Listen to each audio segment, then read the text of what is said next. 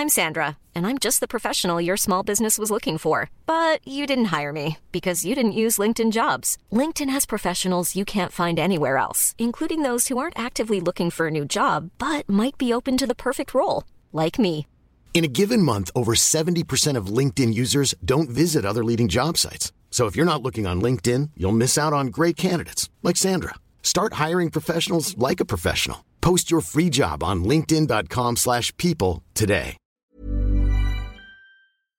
以下节目包含成人内容，请在家长指引下收听。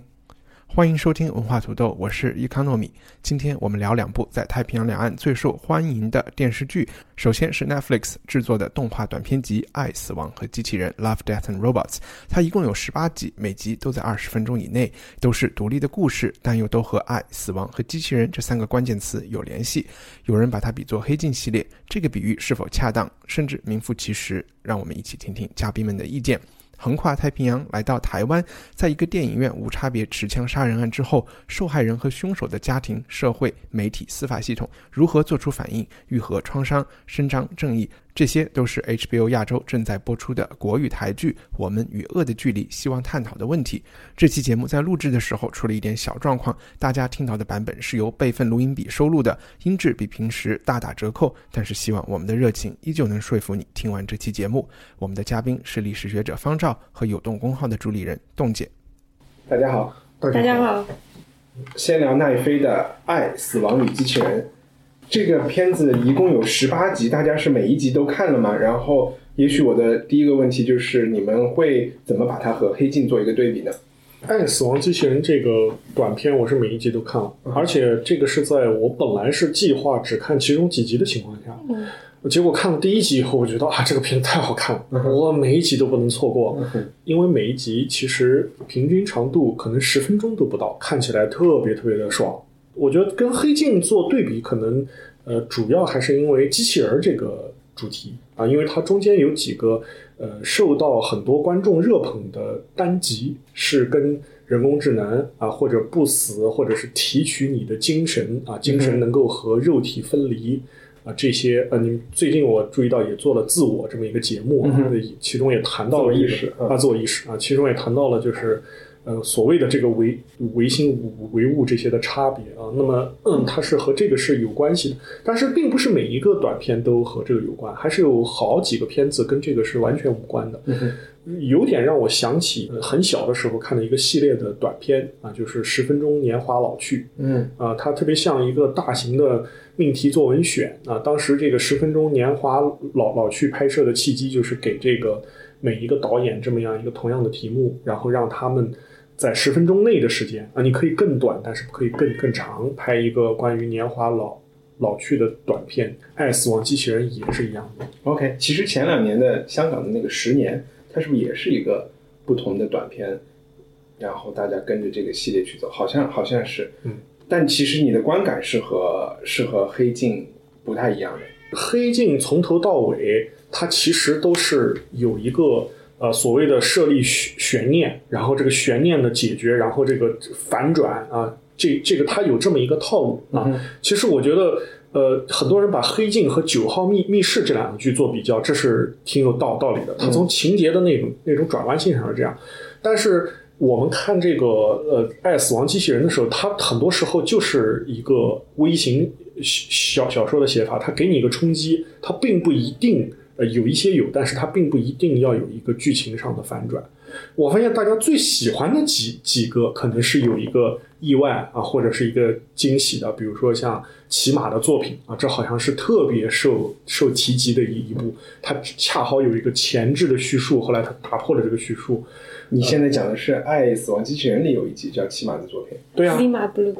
就是因为我没有全部看完，我我比较感兴趣的就是，其实我我最开始有人提到这个作品以后，网上就会有大量的呃人都都会去看这个作品嘛。但是我当时就就因为我自己的那个态度是，呃，因为我我我有一些是无法忍受，比如说特别血腥暴力的场面，我自己是看不了的。我是有朋友全都看完以后，然后他基于对我的了解，他就说你肯定有几集你是看不了，我说那几集我不会看的。然后我就挑了几集在评价里面比较不错的，然后我看了以后。我就决定把我的喜欢就维持在我我我感兴趣的这几集。哦，也许重口味是他和黑镜的好多人的比较。对对对对可能不完全是 A I，，就或者两两者都有吧。对对对，我觉得它跟黑镜一个主要的区别，除了像方老板刚刚说的，他们其实在故事的完成度上会有区别以外，另外一个区别就是这这还是一个动画作品，就它的亮点更多的不在于故事本身，而在于画风，还在于它不同的画风的那个区别程度。这个是它跟黑镜最不同的一个，因为看黑镜每一集其实它都是真人拍摄嘛，对吧？就是其实，在视觉上并没有太多的亮点，但是在这这部里面，很多人被它惊惊艳到，都是因为它有很强的视觉冲击力这一点。我其实有一点被黑镜这个点给误导了，然后我就抱着对黑镜的那种呃期待去看。在我看来，黑镜是一个其实还蛮严肃和深刻的讨论技术和人类社会关系的一个话题，特别是一些当下的话题。所以看了这个以后，我的首先的反应是失望。我就觉得，哦，你无非就是它是一些比较重口味、成人口味。对，这个动画片不是给小朋友看的，几乎每一集都露点。这个故事我觉得确实比黑镜差很多，它更像是高中生的一些趣味。嗯，呃，他追求的还是感官刺激的东西比较多一点。但是喜欢就是看动画和看感官刺激的人，可能可能会觉得看的比较嗨。我就发现我大概十八集，我看了起码有十五集。真正让我回忆起来哪一集，我不不太能够真的觉得哪一集特别，就有一些画面停留在我的脑海里，但是它的故事的来龙去脉，或者是跟我讲了什么事儿，并没有留下对对深刻没有没有特别深刻的印象，嗯，我我我是发现一个，就是觉得说这个这个作品很占优势的一个地方，就是它的短，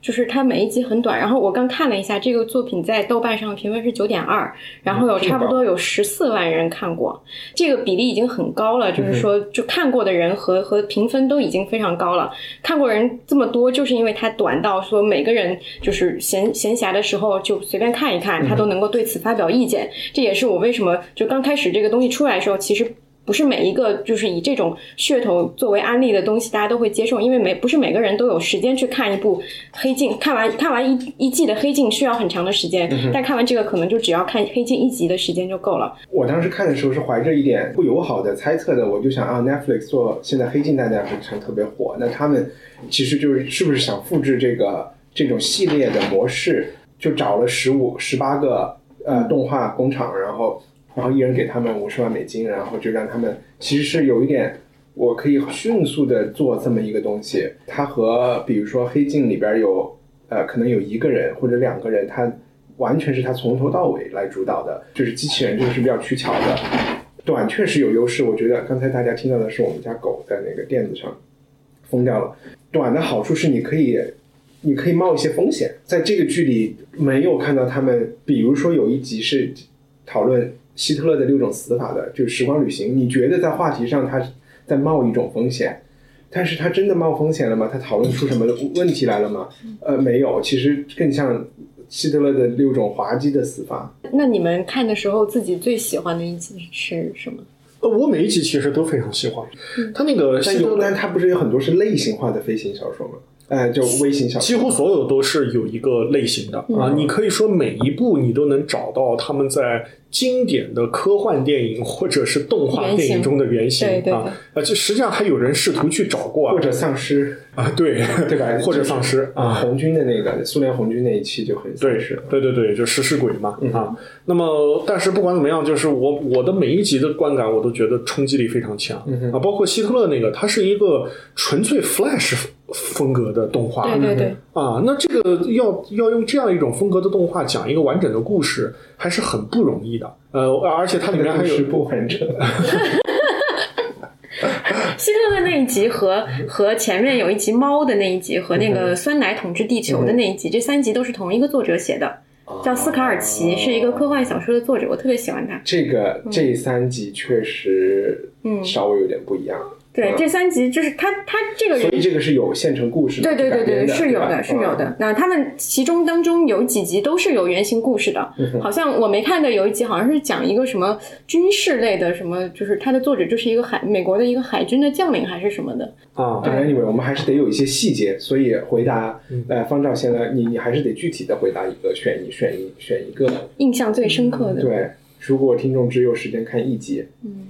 哎呀，那这个这个这个要看这个剧，你只有时间看一集，这不就跟跟你去听《命运》，你只有时间听三分钟一样吗？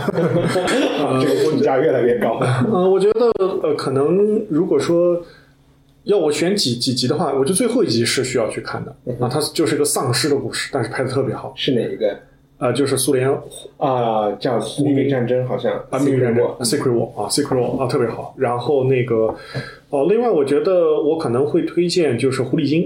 啊，第八集那是刘宇坤的小说啊，对，那那一集我觉得我也会会推荐。然后最后可能更现代一点的，就是说，呃，就是说更更机智，或者说按照一番的标准更有文学性、更黑镜、更能让人思考的，可能是三个机器人吧。OK，你能就是把狐狸精这个稍微说稍微讲一讲这个故事是怎么回事吗？因为我当时看的时候觉得这个三观完全是乱七八糟的。我我看狐狸精那个，我就觉得我这这不这不是阿丽塔吗？啊，有有一点啊。狐狸精就是他的主主角是一个呃已经成年的小男孩啊，他的那个他的叙述是以他童年的回忆开始展开的啊。他的父亲呢是在传统时代的一个驱魔师啊，这个传统时代应该是清末的一个设定啊。然后他的那个父亲在斩杀一只诱惑了书生的狐狸精的时候呢。他意外的遇见了这个狐狸精的女儿，一个小狐狸精，呃，他就保护了这个小小狐狸精啊。他成年之后啊，就到了香港，做了英国人的去太平山顶的这个缆车的维修工人啊。但是他的技术非常的精良。那么很快随着科技的进步，这个世界进入了一个蒸汽朋 朋克的时代。它不是一个真正的香港，就是现代化。它的现代化是一个蒸汽朋克的非常机械的机械的一个现代化。那么在这个现代化里面呢，这个小男孩他自己开了一家玩具店，大概是这个意思吧，一个创新玩具店。呃，那么这个玩具店呢，它就是用。呃，机器可以做各种仿生性的动物。那么突然有一天呢，他的小狐狸精回来找他啊。他本来呢到香港通过卖身吧，大概是这个意思，就是说，呃，在维持生计。那么这个时候，他告诉他一个惊人的事情，就是他碰到一个主顾，这个这个主顾呢，他只对机器人有兴趣，所以就把他整个人都完全拆解了，把他的身上的所有部位都换成了机器。那么为了复仇。啊，他就帮这个小小狐狸精呢制作了一套新的装备，使他能够重新变身为狐啊。因为在呃这个小狐狸精里来香港讨生计的时候，他已经说在大城市里，我慢慢已经丧失了我自然的能够变身为狐的这个能力。然后这个小狐狸精就变成了一个新的阿丽塔机械狐啊，对对，机械就是一个都市 Robin，就是一个新新变新狐狸侠，他就是专门来。呃，锄强扶弱，在香港这个城市就是这么一个故故事。哦，他是锄强扶弱，我以为他就是杀男人呢。他最后一步是别人要强强奸那个女的，他他去那个他去制止了这个事情啊。嗯，我没有，我就我就是觉得说这个事情可能你们俩的理解都没有错，对吧？他确实是那样一个。我当时看的时候觉得啊，这个故事我没有没有识别出来它的故事原型，我就说哎呀他。他是想讲现代和古代，就是两代驱魔师他们的价值观不一样了。然后他们想说，其实想把狐狸精这个概念反转一下，他其实是好人，因为他有讲那个书生是其实是书生缠着狐狸精，并不是狐狸精想缠书生。后来他就去讲了一个殖民的故事，就在讲在香港中国人是多么的受歧视。然后这个小男生他当时想去大城市，然后又在大城市遭受了歧视，后来怎么又？又变成了就是疯狂的复仇，然后见人就杀，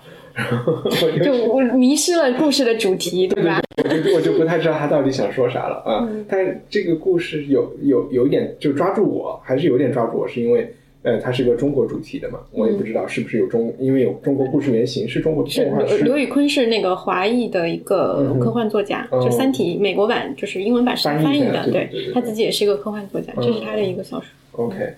你你最喜欢的呢？昆的动静？我最喜欢的是《金马 blue》啊。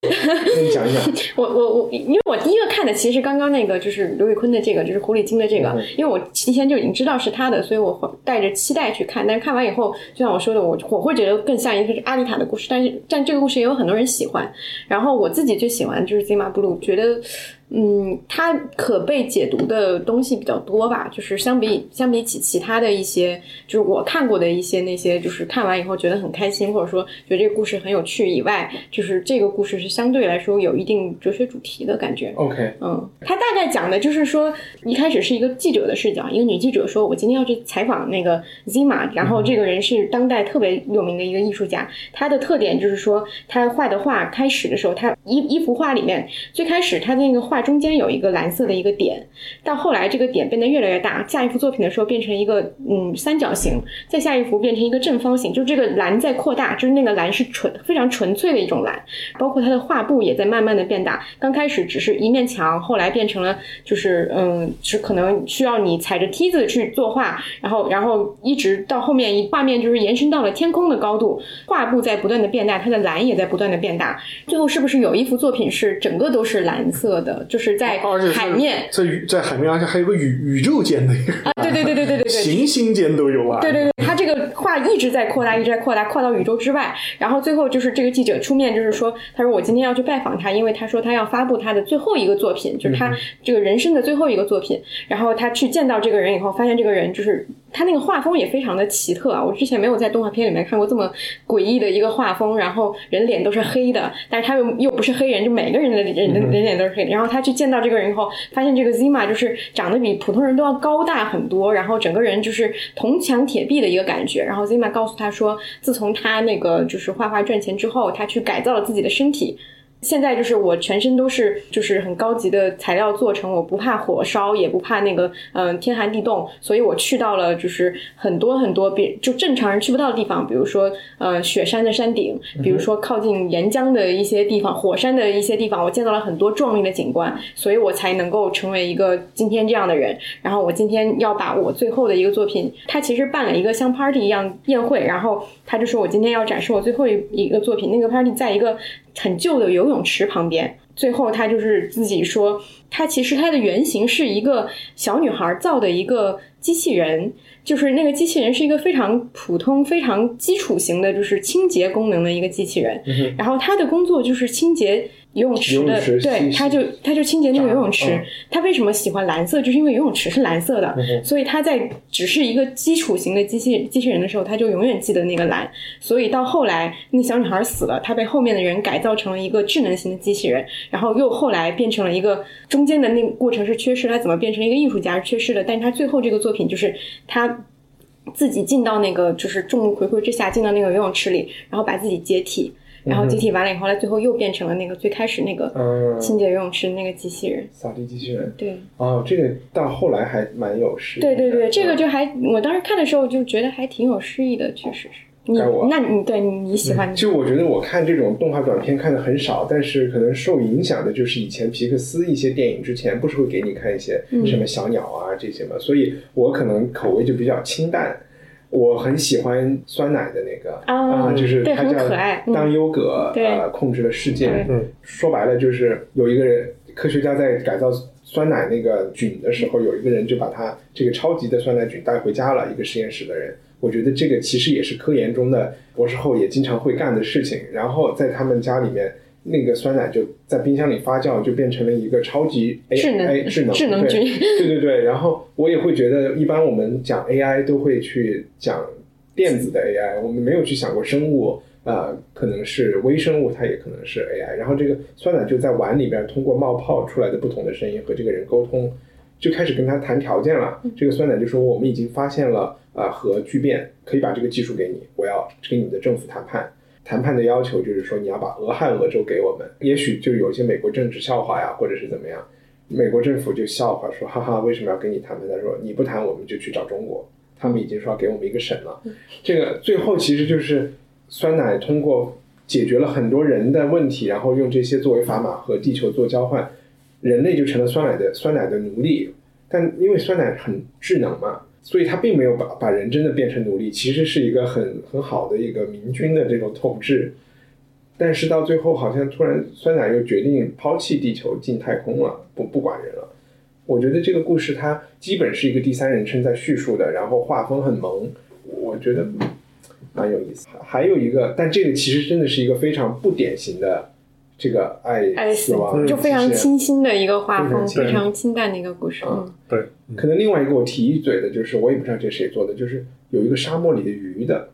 哎，那个我没看。就是在沙漠里有俩人车坏了，然后梦见了，有点像梦见了大海那种。嗯呃，我也不知道是吃吃药了没有他幻视，没有他他是解释了一下，他说你知不知道这片沙漠就是以前的海啊，底以前的海底。然后人呢，有的时候会进闹鬼的屋子，是因为那个屋子里面的死魂灵它不肯离去，那些鱼就是就是就是这个原啊原理才出现的。OK，就是在比如说科罗拉多州有很多死的亡灵，我觉得还是一个很简单的 idea，然后他给你看的那些鱼的鬼魂，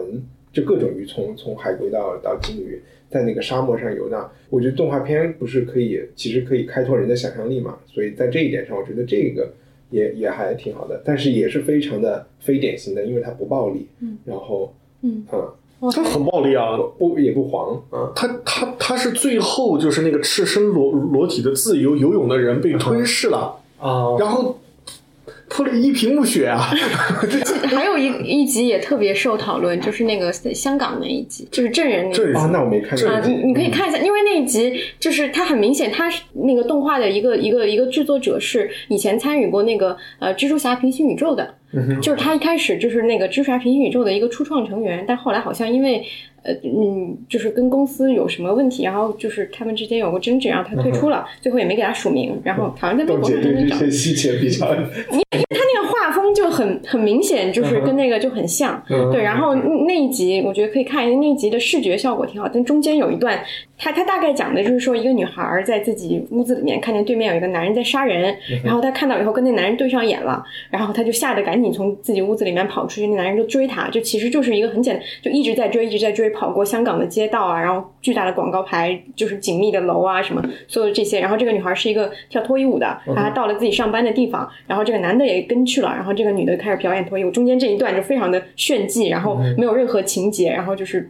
就是炫技裸露情节，然后最后这个女孩看到这个男的，然后他们又。产生追逐，然后追到一个房间里，这个女孩在那个特别惊慌的情况下，就把这个男的给杀死了。杀完之后往窗外一看，对面又是这个男的的脸，然后他们俩又对上了。然后那个男的开始跑，他也开始追，就是它是一个很循环的一个像恐怖游轮一样的。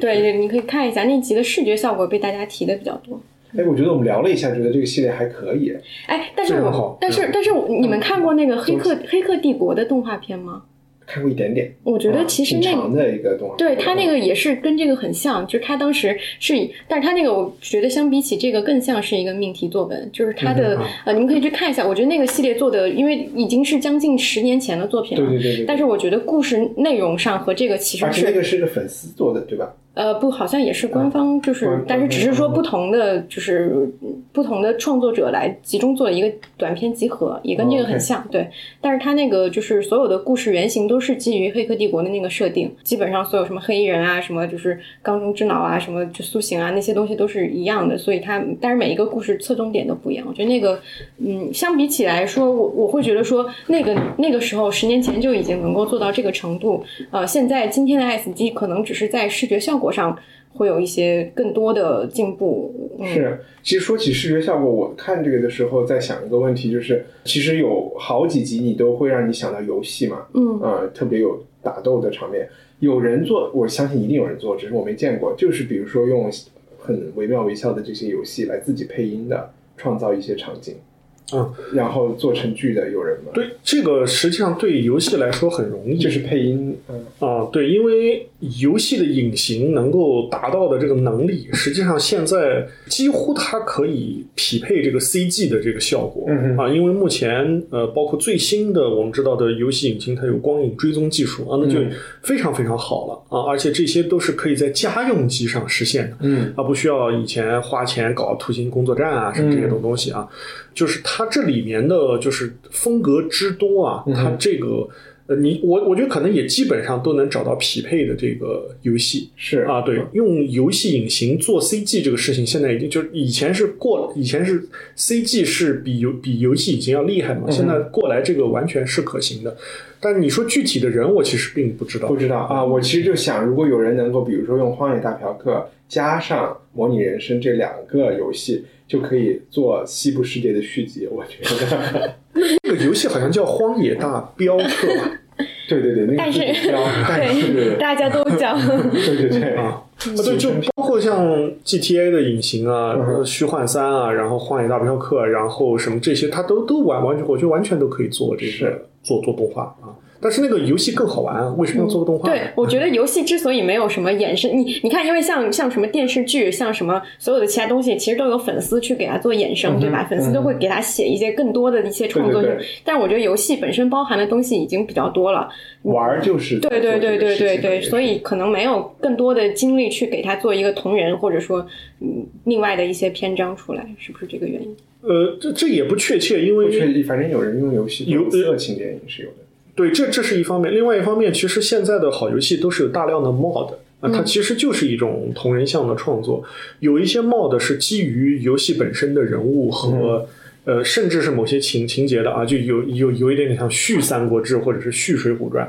但还有一些 mod 是完全脱离这个游戏本身的这个设定的。你比如说像《我的世世界》里面的大量的 mod，它其实和《我的世界》本身它是匹配的啊，包括像什么。Kerbal Space Space Program 里里面的 mod，它也是希望你继续去探索太空的，但是还是还有一些其他的游戏，它就把它整个就是换掉了啊，整个的人物的头头头像、情节内容全部都不一样了、嗯哼啊。这个呃事情从二十年前开始就有了，但是那个时候你需要反汇编技术来做这件事情，非常复杂。但是现在这些游戏开发厂商就觉得。让玩家一起来造游戏也是一件很很好的事情，所以现在这个就是它越来越开放了。然后最后提一句，就是呃，这个《Love, Death and Robots》的两个创作者，一个 David Fincher 是以前做过 Fight Club 的，然后嗯你可以看到一些这种重口味或者是这种感觉。另外一个，我觉得其实感觉在里边基因更重的是一个叫 Tim Miller 的人，他是做死侍那个自读式的啊，嗯对，啊，嗯。就是他是做死侍的，所以他的那种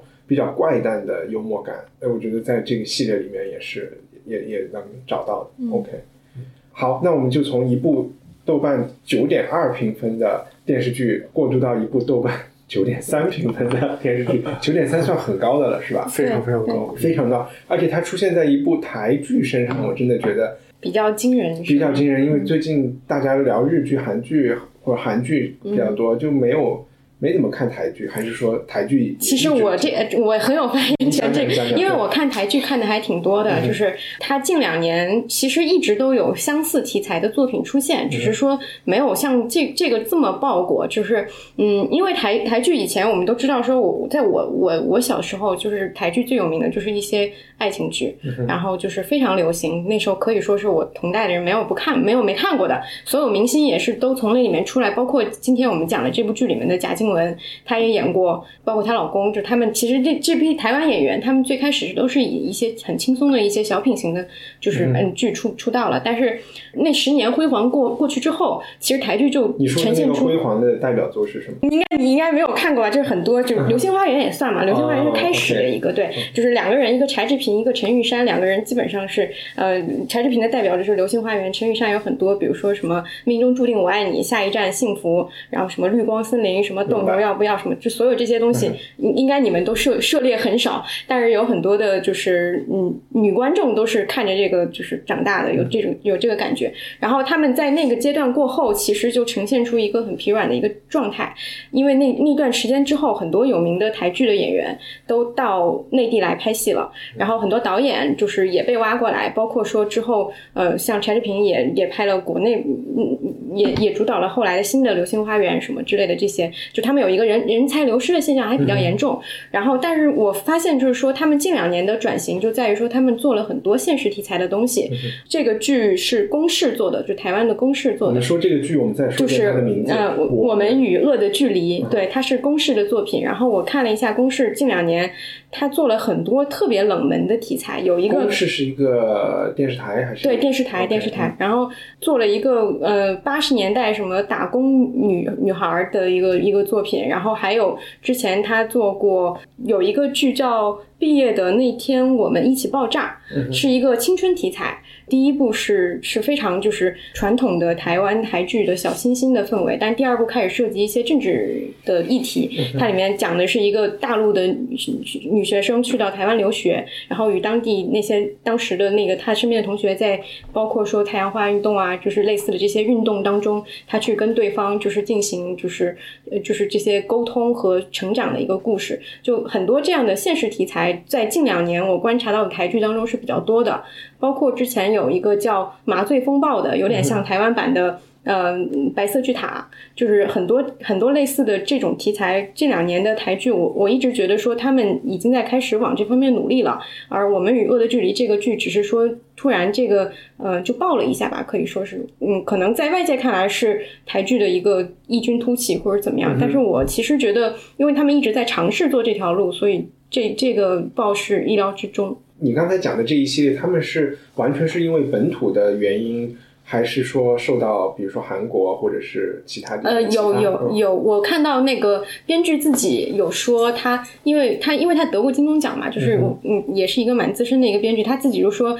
其实我们在看韩国有近两年的现实题材的时候，也会扪心自问说为什么我们做不出来。然后他说，嗯，现在我们就做出来了，就是可以看到说他是受了韩国的一些影视作品，比如说他提到那个《我的大叔》，就是韩国的一个现实题材的一个作品的影响，然后自己做了这样的一个一个东西，对。如如果我就是朝夸这个剧上讲，我认为它已经超过了现实题材，就是因为它在这里面就不是像比如说太阳花或者服贸运动这种是很针对台湾本土特定时间地点发生的事儿。这部剧里讨论的议题，我们待会儿会细说一点，它是一个放之四海皆准的。然后虽然里边有这种亚洲家庭的这种文化，但是说实话，里面呈现出来的不同人的嘴脸也好，反应也好，我觉得放在美国、放在墨西哥都会有的，相通的嗯都是都是相通的。那我们要不要先我我先介绍一下这个剧《我们与恶的距离》呢？其实我们讲了十剧，我们十集我们都还没有看完，现在播到了第六集，我看到了第五，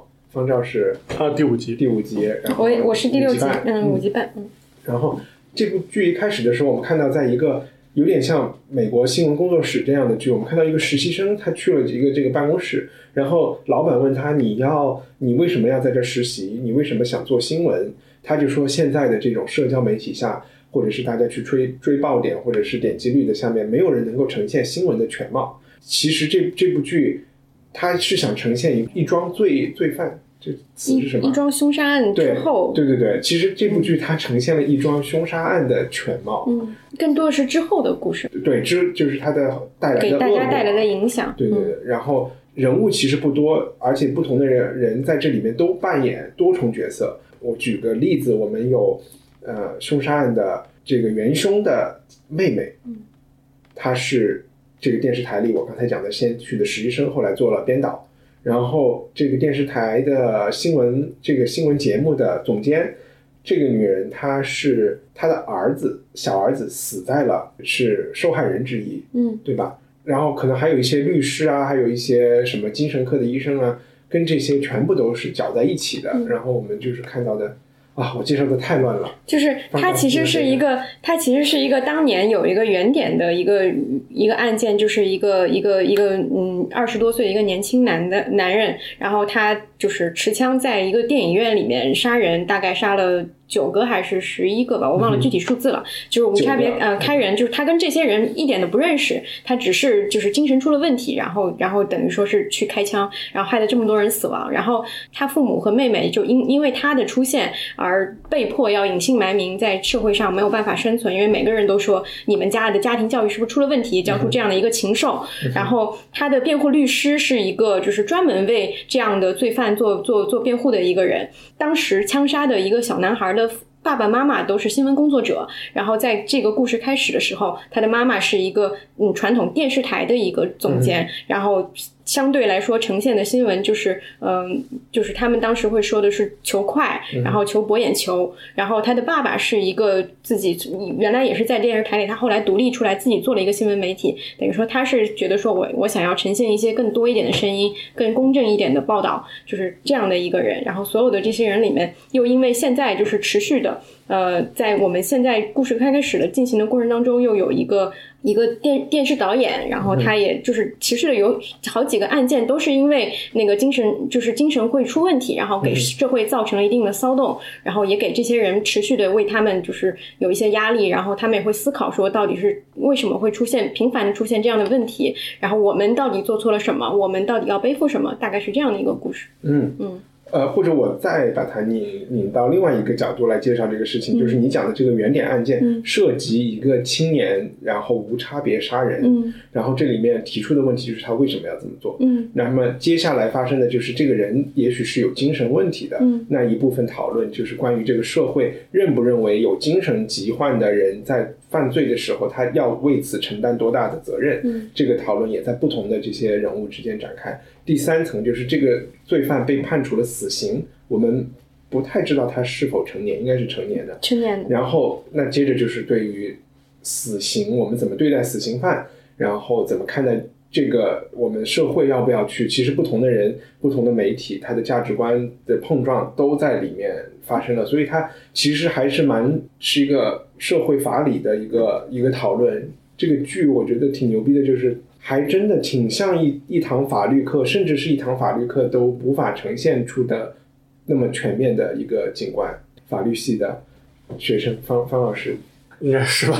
怎么很很勉我？们刑法课这个对吧？两个学学期可能有一个半学期都在讲杀人、啊，所以这个这个杀人这个确实是刑法的重重中之之重了。我们也见过了太多太多，在纸面上见过了太多太多不同的谋杀案啊。嗯只可惜就是说，最后能够以刑诉律师或者是检察官作为终身职业的法学院毕业生呢，在就是说比例真的是太低太低嗯太低了啊，嗯以至于美国大部分的法学院刑法都不是必必修课啊，听上去像是一个笑话，但这是一个事实啊。哎，我我我学了法律，没有学刑法。啊，对啊，啊啊，这这这这就是很能说明问题，因为它这中间有一句嘲讽的话，就是这个律师的第一号男这个男男主角说，对他的老婆很气愤的说，他说你以为当律师像美国那个电视剧拍的一样，就是穿西装在办公室里走来走走去吗？我心想，哎，好像就是的呀。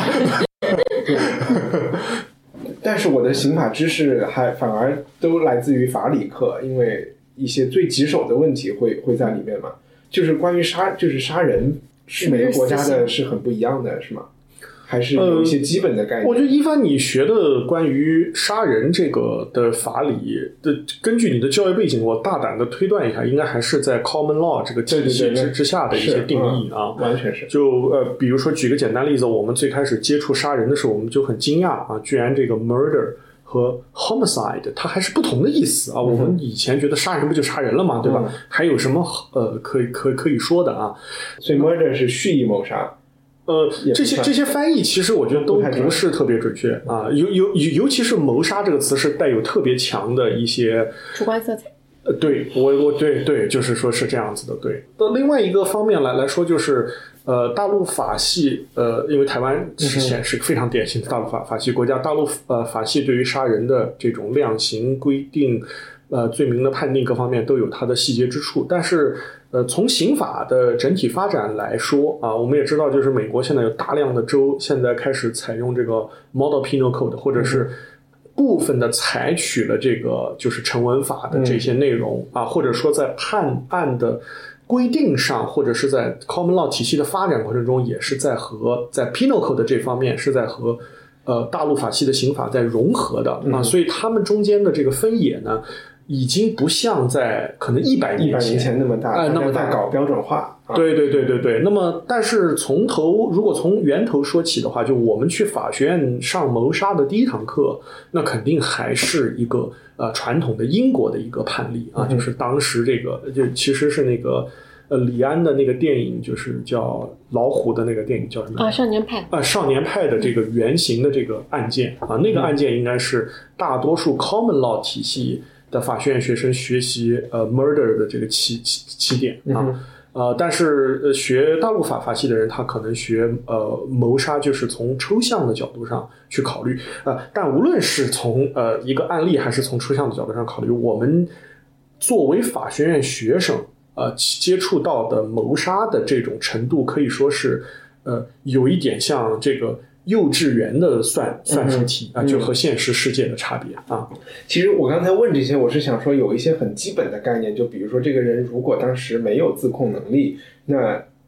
你就不能算他是谋杀。但是好像在这个剧里，老百姓和生活中，或者是受害人家庭，完全或者怎么说，就是在任何时代和国家老就是。普通的这种，我觉我我我理解我理解你说的那个意思啊，就是我其实是觉得这个剧呃并没有他他虽然讲了精神病患这个议题，但是他并没有直接的去给剧里面每一个就是犯罪的人去定性，甚至他说他有，但是他有这件事情并没有影响他所伤害的那个人的家属的一个反应，对吧？就是就比如说像贾静雯演的那个妈妈，她失去自己儿孩子以后，她其实呈现出来的是一个跟所有人都敌对的一个状态，她也并不。因为说这个罪犯有精神疾病，他就会采取更缓和的态度。我其实觉得这个东西似乎跟他的判定并没有太大关系。我我可能没有说清楚。对对对，你这么一提醒，它是两个话题，两个主要的话题。精神病患这个话题在里面是一个既相关又无关的话题，因为他们也提到了疯人院修在社区里。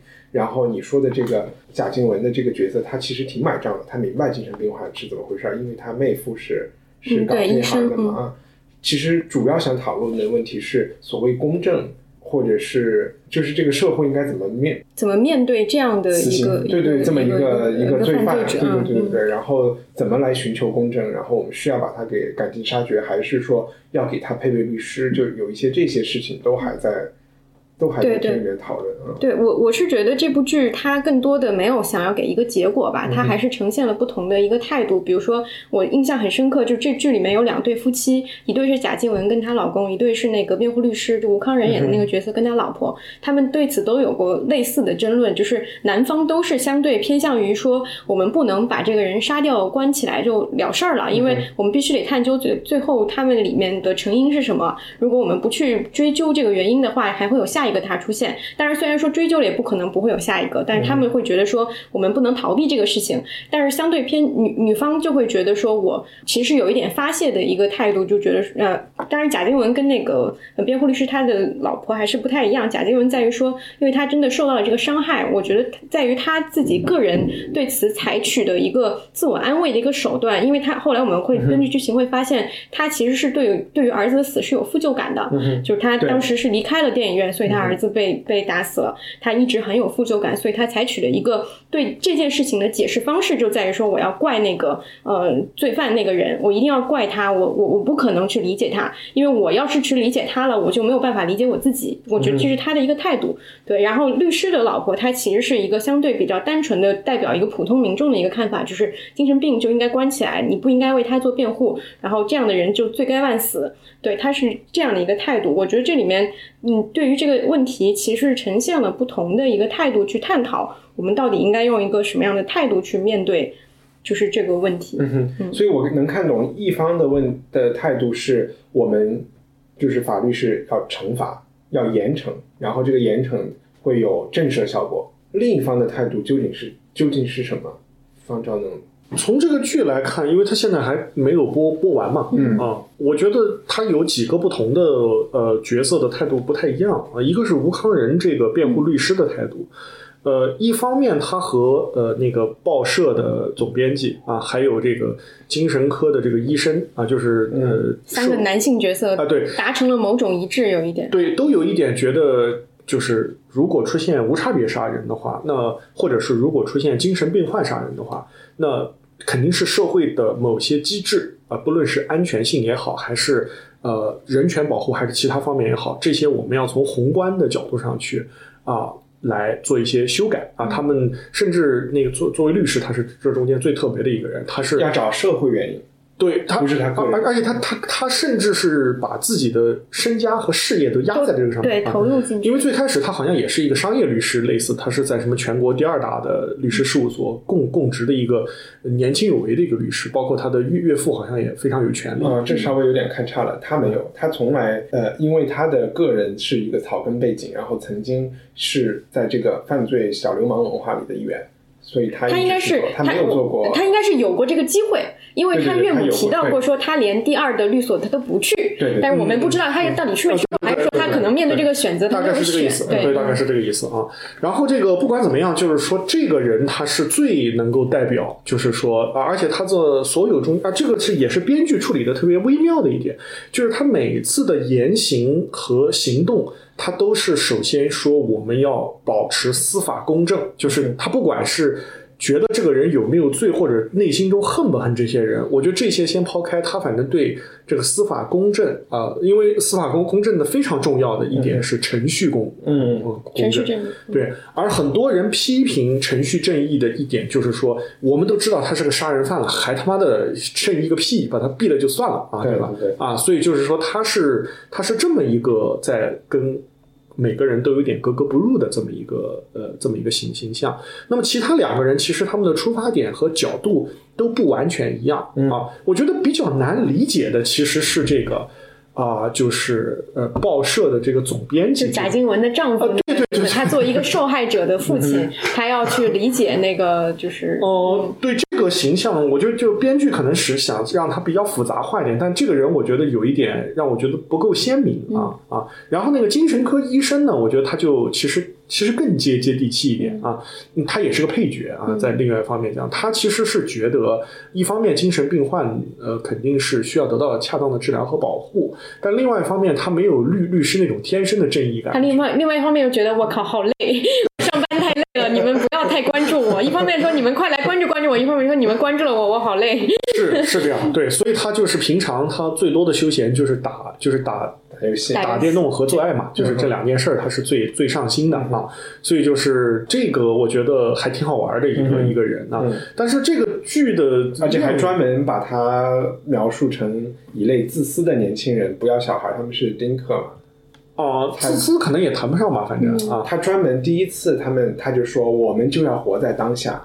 我们不要什么哦，什么。那那是一种自我表达吧，它不一定是一个一个性格的那个，它它它也是一种自我表呃表达，嗯。他他可能往往这些就是喜欢讲这么讲的人，他很快就会要要小孩，就是往往他也是这样啊。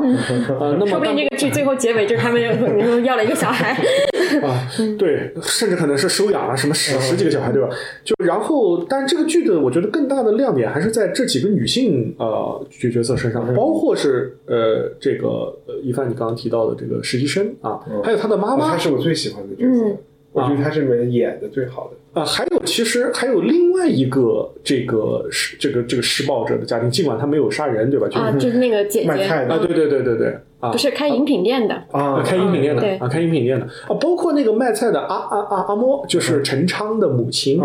在短短的几分钟之内刻画的也非常的形象嗯。啊。呃，这个剧令人印象最深刻的就是，不管它是出现一分三十秒的小角色啊，还是呃，就是这个剧的核心的几个人物，包括这个律师，包括这个受害者的父母啊，这些人啊，他们在每一个短的对话之间，他们的性格、他们的身份、他们的那种观念观念啊，都表都达呈现的的非常好。非常非常非常透彻。所以我同意一帆你的一个评价，就是说这个剧它探讨的主题和它刻画的深度是超越了我们说甚至是东亚或者是台湾的。嗯就你可以想象，它是一个好莱坞的一个制作。对，而我还不是从水平上说的，我就是说它其实话题对它这个话题是没有国别，嗯，然后时间界限的。呃，你虽然说他做这个剧好像是为了要正谁的三观，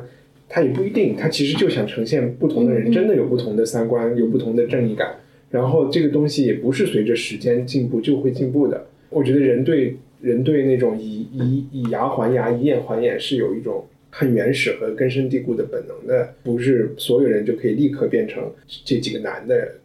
就是我，我觉对我觉得这个事情是这样，就是这个剧呈现了一个流动的一个情绪。每个人，就比如说我，我要原谅，其实不是说我原谅以后，他就开心了，我就开心幸福生活真的永远不是这样的。他们的伤害、伤和痛还是会在那里，可能有一天他们甚至会反悔自己原谅的那个决定，嗯就是这情绪是永远永远在反复的。我觉得这个剧的好的一点就是它呈现了一个我们经过这些伤痛以后，我们不断的在反反复去修正我们对一个事情的观念，或者说我们甚至可能有反悔的时候的这样一个事情。而且所有的人的反应在这个剧里，我就觉得我生拉硬扯的把它和《地久天长》做一个比较，嗯，也是丧失了小孩儿，但是我就觉得这里面的，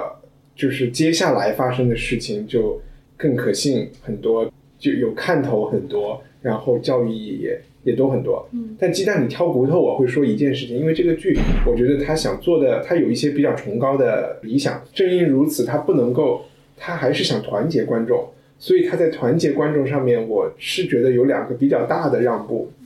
第一是他没有在死刑这件事情上，呃，有任何比较所谓进步的态度，他基本是完全坚持这个人就是死的，该死的，哪怕是这个义务的这个律师也会是对对对，政府派来的这个叫什么援助法律援助律师，他也始终在强调他就是该死。我们讨论的是他什么时候死，怎么死，要走什么程序再死。死前让他说什么话？对对对，嗯那我其实觉得这是未必，对吧？他未必每个人都要这么斩钉截铁的想把他弄死。然后第二个事情是，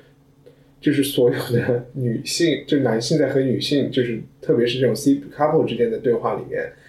还是有很这个可能是很传统的东亚的，不光光，我觉得这也是超越东亚的。就男性总会跟这个女性说：“你干嘛那么情绪化？嗯，你理智一点，理智一点。”你这样他就能够回来了吗？什么的这种话，对？对对对嗯对，然后我就觉得这这个其实稍微有一点，对对对。其实我觉得这些作者是可以写的，不要我不要这么脸谱。对我我我我这个也是我昨天正好想到的一个内容，就是其实我在现实生活中就是看到类似的，不是说这么残酷的案件，但是其实往往在经历重大打击的时候，一个家庭里面，至少我们家是这样，就是反而是女性会相对来说更坚强一些，嗯呃，情绪化或者说是没有丧失自己生活自理能力，或者说是那样的人，反而其实是男性，因为女性好像承受风险能力会更强一些，但是在这个剧里面，相对来说，只有那个杀人犯的家长家是女性更坚强。呃，对，就是爸爸沉浸在酒精当中，嗯这这倒也没有吧。我在吵架的时候，从来都都说你你那个你理智一点你理智一点，你太清爽。这个我反而是觉得写的很生动啊。就是没有向政治正确低头，是 吗？嗯，而且那个女性坚不坚坚强，其实我觉得这里面的女性都还是挺挺坚强的呃都还其实是很坚强只不过是她们和丈夫的想法有出入，是吧？而且她们，我觉得是她们采取了不同的一种保，就是自保的手段。我是觉得她们里面的所有人，呃，包括尤其是那个贾静雯的夫妻俩，他们对于这个事情承受的时候，他们只是采取了两个人都采取不同的嗯方式去抒发自己那个无处抒发的情绪，因为他们不可能真的去杀那个人。但我现在已经被方丈说的，我你你真的会跟你女朋友说你要理智一点吗？我不会说你要理智一点，我我我就会像剧里说的，剧里没说你要理智一点啊，说的是你现在这么情绪化，我们还怎么讲道理啊？对，你觉得别人是情绪化，你在可能我以前在英国的那个习惯就太政治正确了。我觉得在我看来，讲女生你要你不能那么情绪化的潜台词就是说你是不是来大姨妈了？如果你来大姨妈了，我就不能和你再交谈这种事情，就要等你月经完了。你觉得不是这就是这个潜台词吗？但是他这个剧中他就很明确的说，你怀孕六六个月，你情绪就是很容易波动啊，这有什么忌讳的？这这事实我。呃对呀、但是这如果这这事我确实发生过，因为我在美国也说过一些话，当时被全场人就是哄笑过，就他们会觉得这怎么会有人说把把把这么真实的真真相就说出来了。冻结有什么？你你我我我是其实，在看这个剧最开始的时候，我想到一个嗯，日本的一个电视剧叫《尽管如此，我们也要活下去》，是日本那个比较有名的一个编剧叫板垣裕二他写的。然后他那个主题也是讲，但是他那个就是更加就是清新，然后它其实是个爱情故事，但是呃非常惨。这个爱情故事就是说是一个女孩，她的哥哥在她她小学，然后她哥哥初中，然后她哥哥初中的时候就是杀了一个另外一个也是兄妹俩，杀了一个也也是一个小女孩。那一个小女孩就是也不知道她为什么要杀人，然后这个人就被她哥哥就被带走了嘛，然后这小女孩就死了，然后这小女孩的家人也是非常痛苦。这小女孩也有一个哥哥，然后故事刚开始就是这个罪犯的妹妹，然后来到这个呃受害者的哥哥，他开了一个小杂货店，然后到这里，然后他就非常显得非常的畏畏缩缩，他其实是怀怀着很深的愧疚心理，他来想看看这家被他哥哥害害得很惨的这家人活得怎么样了。然后因为我那个没看完，但是他大概就讲这么一个故事，他跟这个男孩其实最后就是这个。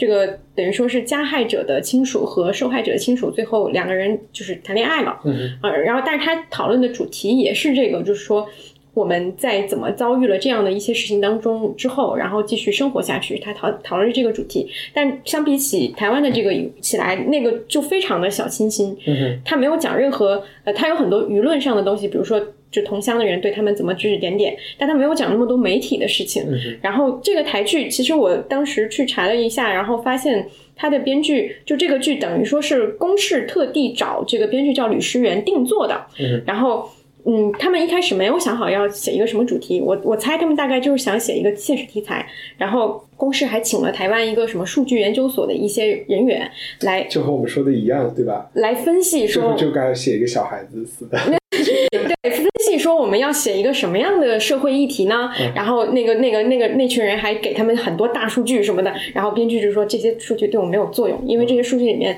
看不到任何，就是你们提给我提供了很多样本，但是我要的不是样本，我们要总结出一个。主题来，然后最后是这个编剧自己提提出了几个议题，就比如说精神病患、无差别杀人，包括说呃还有一些其他的，大概有六七个一个主题，然后给他们，他们再从这些主题里面去提炼呃相关的一些事件和网民的评论。但是我估计这个这个事情，因为它是在公示的一个。嗯，相当于说他们自己内部的一个嗯博客上写的这个事儿，但是我估计最后这个大数据给编剧的提供的作用，也只是每一集片头不是会有一个小的按键嘛，然后小的按键后面不是会有 Facebook 那个网友评论，然后下面几千条赞，我估计这个大数据给编剧提供的就是网友评论的样本，就是因为我是觉得每一集片头那个网友评论都特别精确到位，对对，我估计他们这个数据就提供给编剧就是这个，但是他自己还我因为编剧自己做这个项目他。花了四个月的时间去做调查，然后花了七个月的时间来写，就是他肯定还是做了很扎实的一些采访，然后才汇总成这样一个包包含了很多很多角度、很多议题的这样的一个故事。我觉得这个是我觉得很难得的。嗯嗯，你觉得我有个问题就是，我们现在看到的这个进度，我也不想过度剧透，起码我们还不知道最初的这个原点案件的动机是什么。而且似乎每也不一定有机会，除非再发现一些证物，对，呃，有机会了解。你你觉得后来他们会去讨论这个问题吗？因为现在就把它完全是一个呃叫什么架空的一个一个东西，完全就是不可捉摸。这个人就去做这件事情了。我觉得可能不会再去讨论他的一些动机了，因为比如说我们在国内看到幼儿园怎么怎么怎么着了呀，或者是医患的事这种事情砍人啊。其实背后我们都会去给他一个，就是设定一个他的动机，嗯，或者是他反映了什么社会问题。然后也正因如此，这些东西才不仅仅是因为有小朋友被杀了那么惊悚，大家还觉得哇，这里面还有很多那个控诉社会和政府的空间。然后在美国，我们发生的这种连环杀人案背后，也往往有宗教的啊，有有恐怖主义，或者是遭遇校园霸凌之类的。对对对，或者是有有一些很孤僻的，有就是身份认同问题的人啊，这个里面你就觉得好像还缺一点这个，我我还挺想他讨论的，就想想想想知道他其实最终是为了什么，是吗？当然是想知道。我觉得可能可以可以期待一下他，呃，如果他想讨论的话，一定是他的这个东西跟呃，也是一个新的一个问题，可能会跟现在我们能看到的，比如说那个现在已经精神有点失常的那个那个那个那个导演有一定关系，或者是跟他的症状类似，或者是怎么样，可能会之后有一个解释的空间。我觉得唯一这个解释可能会作用于那个就是实习生他和他的家人吧，就是他们是不是需要一个这样的理由去理解说他们的亲人会做下这样的一件事情。嗯但是我觉得如果说。他直接给一个理由，然后让其他所有人都原谅，那是确实有点太轻飘飘了。嗯嗯。然后我跟国内的一个就是和这种精神病患，他是从事这一类康复治疗的人有聊过，所以也其实知道中国的情况比台湾的那个严重很多很多。呃，因为其实往往你在一定程度上康复，你没有自残和伤人的这个危险的时候，一般的国家都会让你回到社区、回到家庭，然后因为在这种的关怀下面，你会更能够慢慢的适应，开始做一些事情。那在中国，呃，是没有这种社区服务的，或者非常少。有的一些试点，就和电影放出来的一样，是周围的人，所有的人都会来抗议的，就是你周围的楼盘和小区的人都会觉得有神经病来了，我们的房价会跌。然后就会抗议这种康复中心设置在那个地方，家庭也是不理解，所以导致其实中国的所有精神病院都是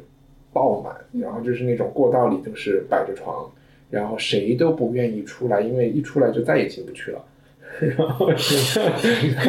就是精神病院的床位是非常稀缺的一个资源啊。好彩，嗯嗯，好，那我们这这这部剧聊也聊到这儿，没没什么好继续说的，推荐大家去看《我们与恶的距离》。现在我们进入编辑推荐。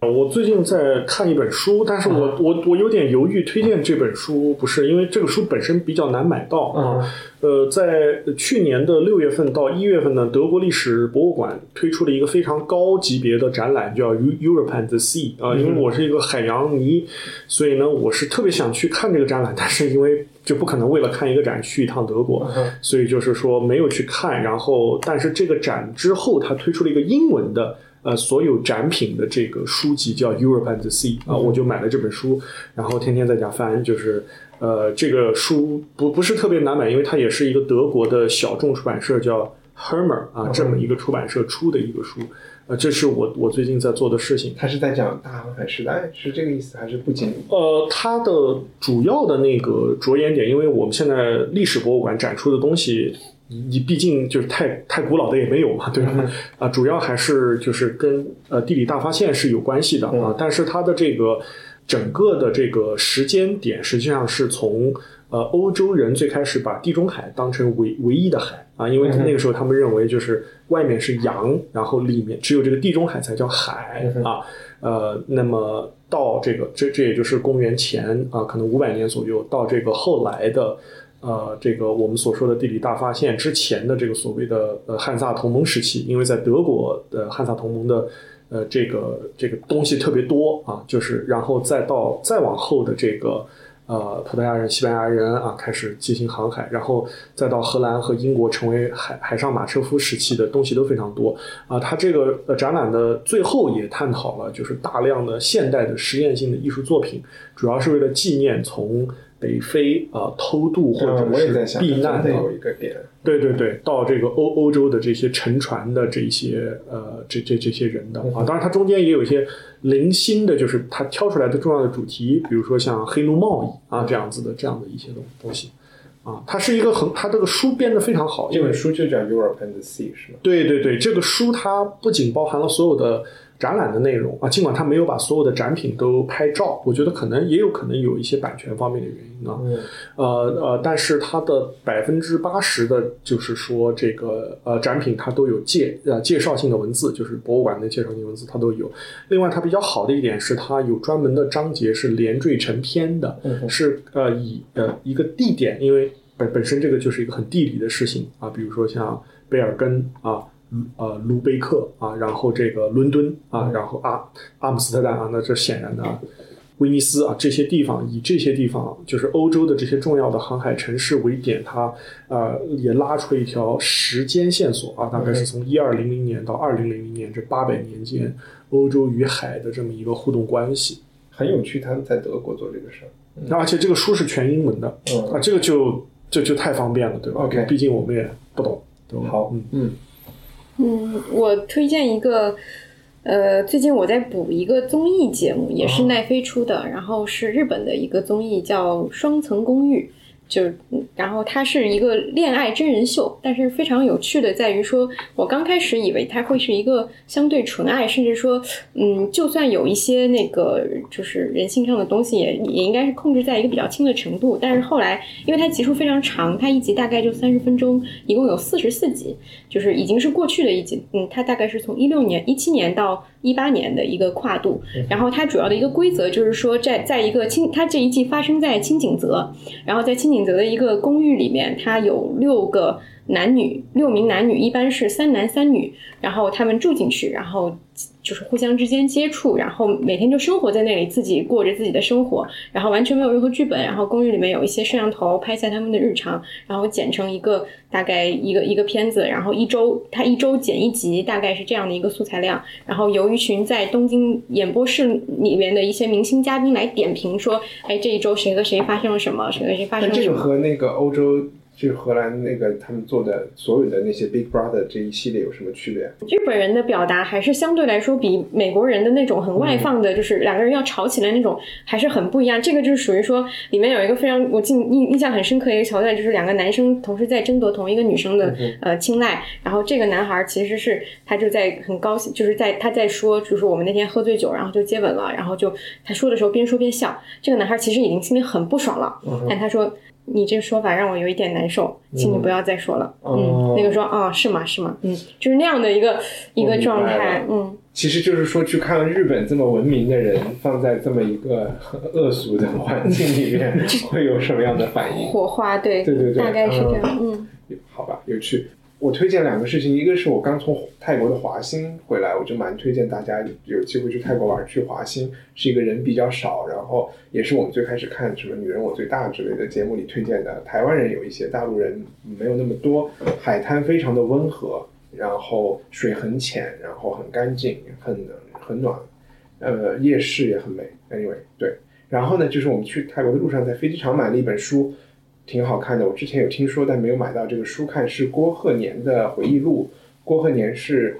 呃，也许是西呃马来西亚的首富还是什么，是一个非常有名的东南亚的华商。呃，我们熟悉的国贸是他做的啊，然后也是相当于改革开放在北京做的第一个大房地产项目。他讲了自己小时候怎么作为南洋华人，然后在日据时期，呃，他怎么还在日本的洋行里工作，然后怎么开始卖大米。七里，它里面讲了一些很有趣的，但是我感兴趣的还是跟中国有关的故事。比如说七零年的时候，中国特别缺粮食，呃，找到他，然后要买巴西的大米，然后他其实就知道了一个市场消息，他是可以在期货市场上赚很大笔钱的，那个量是非常大的。然后他当然自己的回忆录嘛，就出于爱国，他没有做这件事情，但是他确实用了这类消息赚了很多钱，就把它当成外汇又给，就是相当于帮中国做了啊、然后。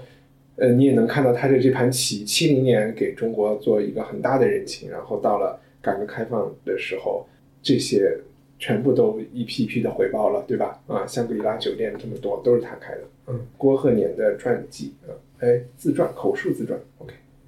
好，谢谢大家，我们这期节目就到这里，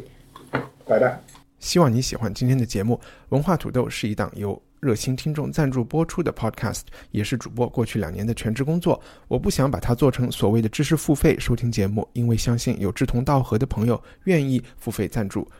我们的赞助人计划每月只需要三十五块钱一杯咖啡的价格。如果你感兴趣，请前往我们的主页 culturepotato 点 com。四月份我有几本今天杂志社赞助的今天四十周年特刊，会在月底送给幸运的赞助人。 Even when we're on a budget, we still deserve nice things. Quince is a place to scoop up stunning high-end goods for 50 to 80% less than similar brands. They have buttery soft cashmere sweaters starting at $50, luxurious Italian leather bags, and so much more. Plus, Quince only works with factories that use safe, ethical, and responsible manufacturing. Get the high-end goods you'll love without the high price tag with Quince. Go to quince.com/style for free shipping and 365-day returns.